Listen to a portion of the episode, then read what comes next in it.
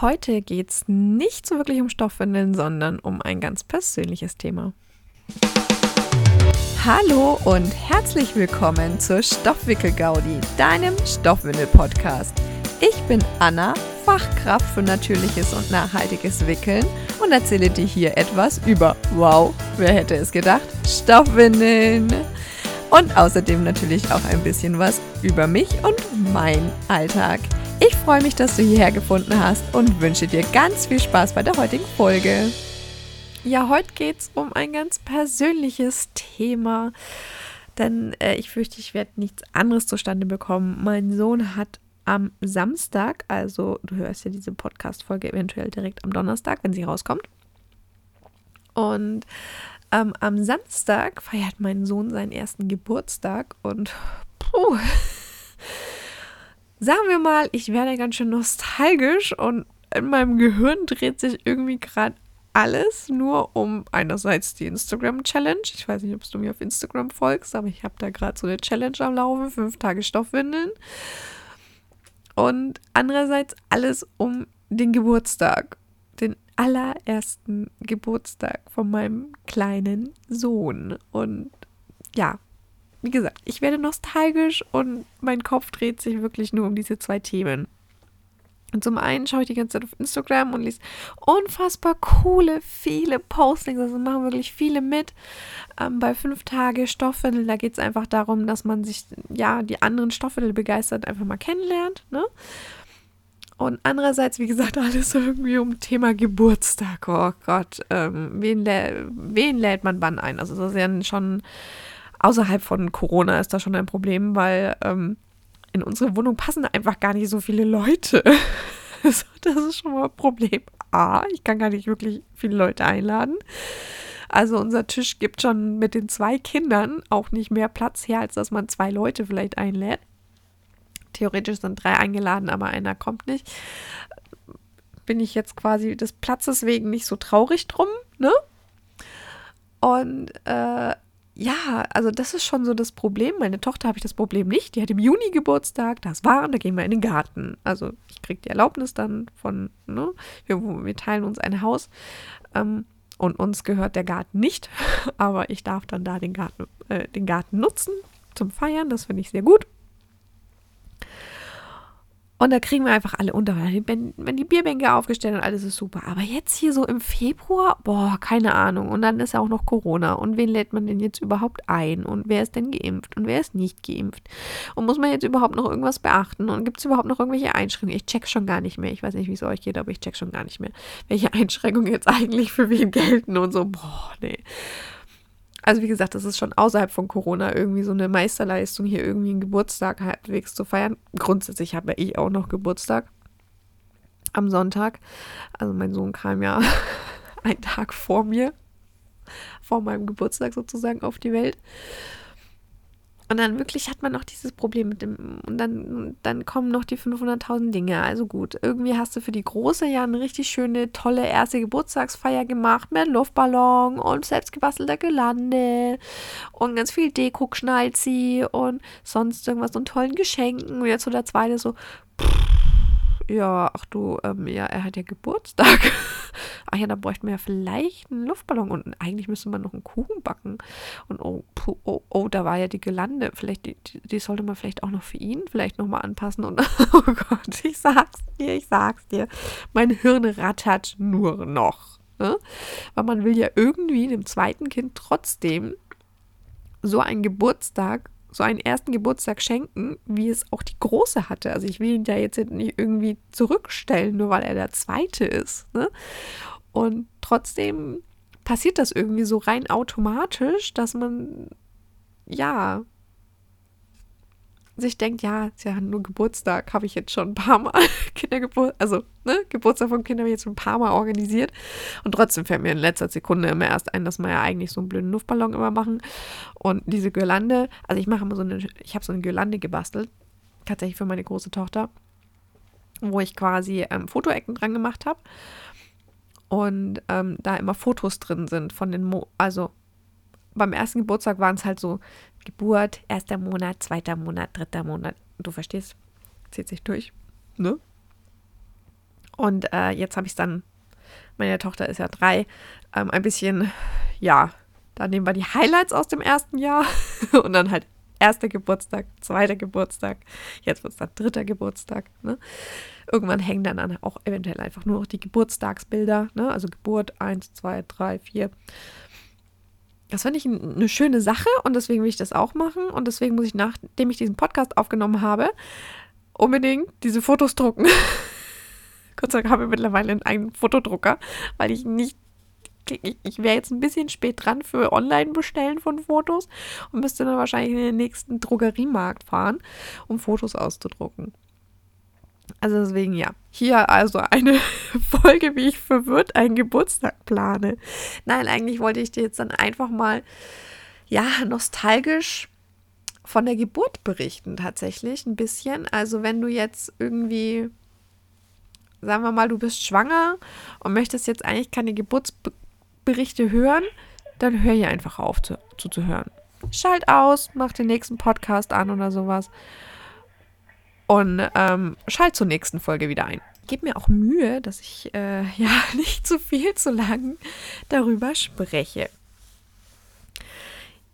Ja, wie hat alles angefangen? Also ähm, crazierweise, man hat ja so am ET, da kam mir übrigens meine Tochter auf die Welt, ähm, am ET nochmal so einen Frauenarzttermin. Und ich bin hingegangen, ja, immer mal wieder Senkwehen und so ein Schnickschnack, aber jetzt nichts, ne? Also nichts, was irgendwie darauf hindeutet, dass es jetzt schon bönnermäßig losgeht oder so.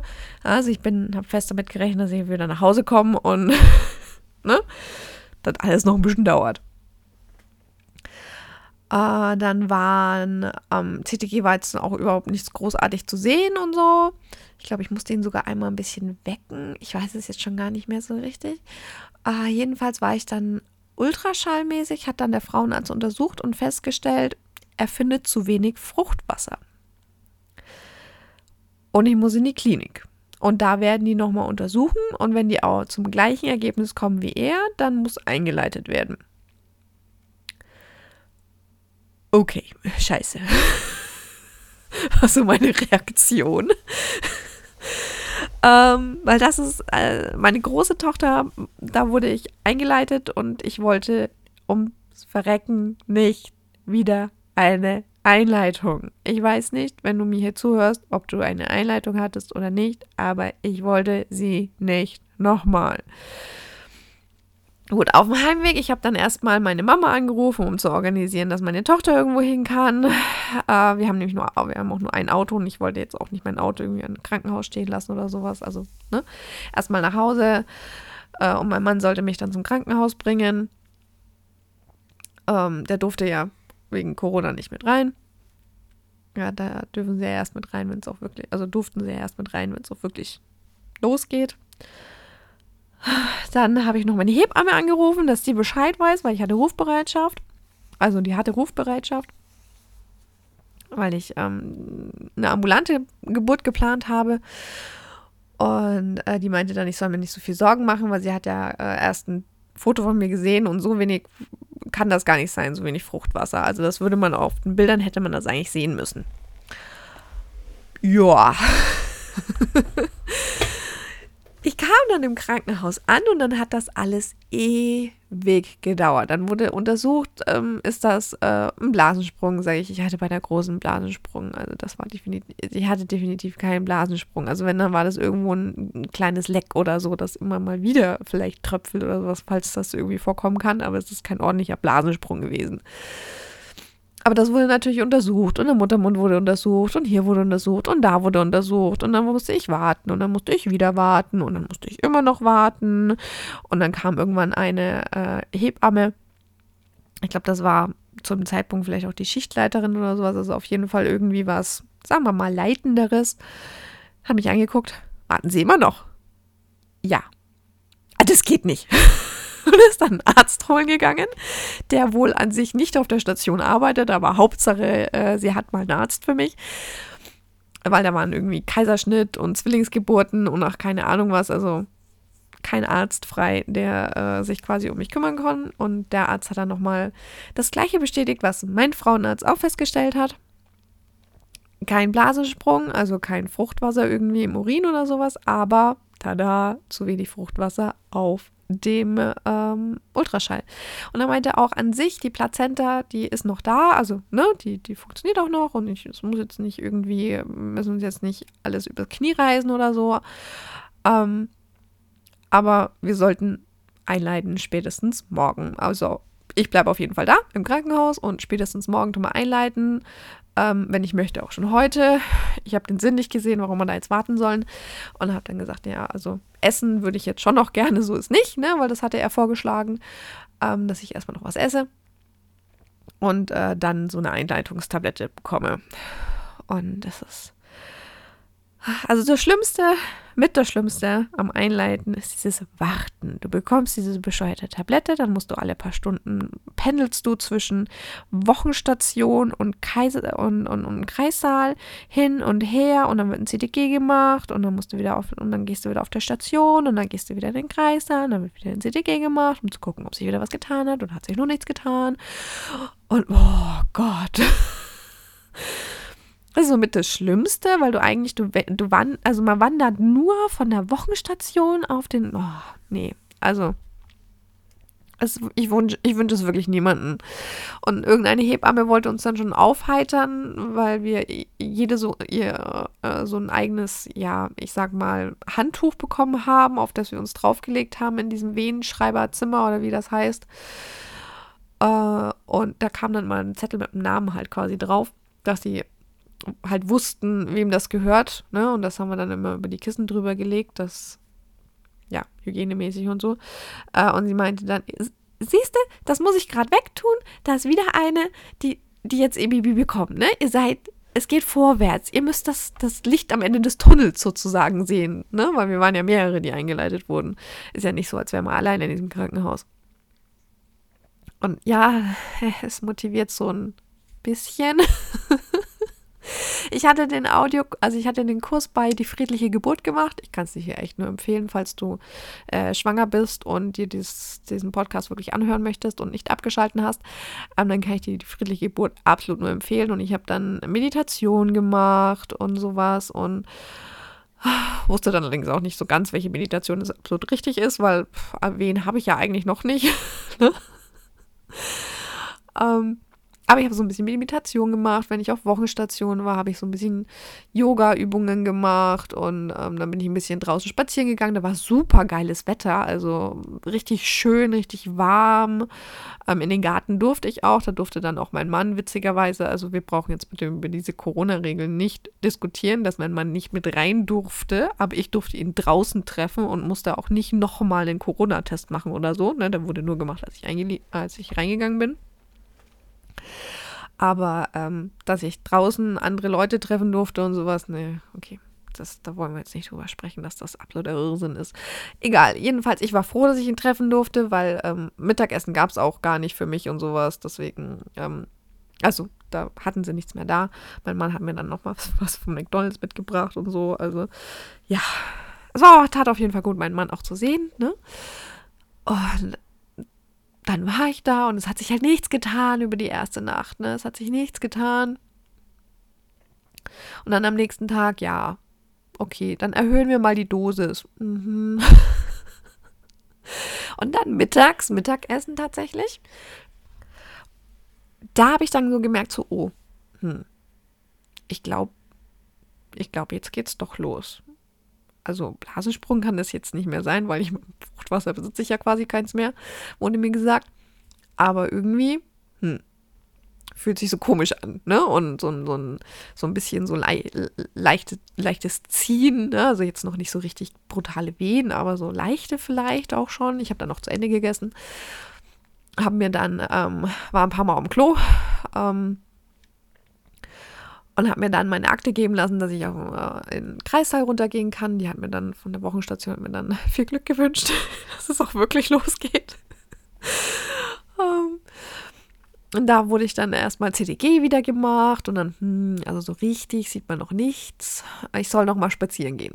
Okay, dann gehe ich noch mal spazieren. Habe meinen Mann angerufen beim Spazierengehen und habe gesagt, ja, hm, ich bin mir halt unsicher, ob es jetzt wirklich schon richtig losgeht, weil ich, also ich hatte Wehen, aber mein Problem war, ich hatte bei meiner Tochter bei der Geburt über 24 Stunden lang Wehen. bis es wirklich, bis sie wirklich auf die Welt kam. Ne? Über 24 Stunden lang. Deswegen war jetzt für mich, ja, Wehen haben, aha, aber jetzt halt, ja, weiß nicht, wie lange das jetzt wirklich noch konkret dauert. Ne? Das war mittags rum, so sagen wir mal zwölf, blöd gesagt. Ich kann, jetzt nicht nachschauen, ich weiß nicht, um wie viel Uhr genau, aber so irgendwas zwischen elf und zwölf war das, wo ich ihn angerufen habe. Und ähm, ja, hm, dann geht er mal noch mit, de, mit, mit unserer Tochter einkaufen. War dann irgendwie so die Aussage, ja, mach das. Also du musst nicht sofort herkommen, mach das, aber dass du halt Bescheid weißt sozusagen. Und die, die Wehen waren auch vollkommen veratmetbar. Also, äh, ist, ist das ein Wort? Egal, äh, du weißt, was ich meine. Also, ich konnte die veratmen. War auch alles in Ordnung. Dann bin ich wieder zurückgehatscht ähm, zum, zum Kreissaal und dann hat die da ähm, wieder ein CTG gemacht.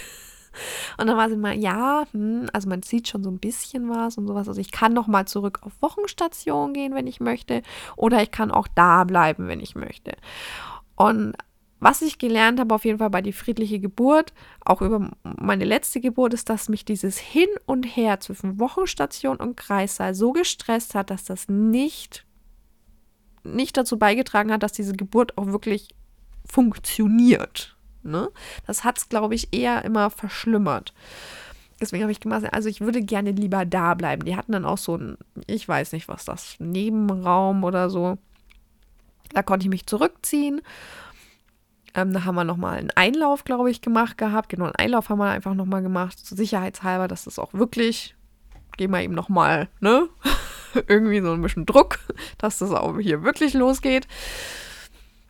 Und äh, da durfte ich dann auch tatsächlich einfach bleiben.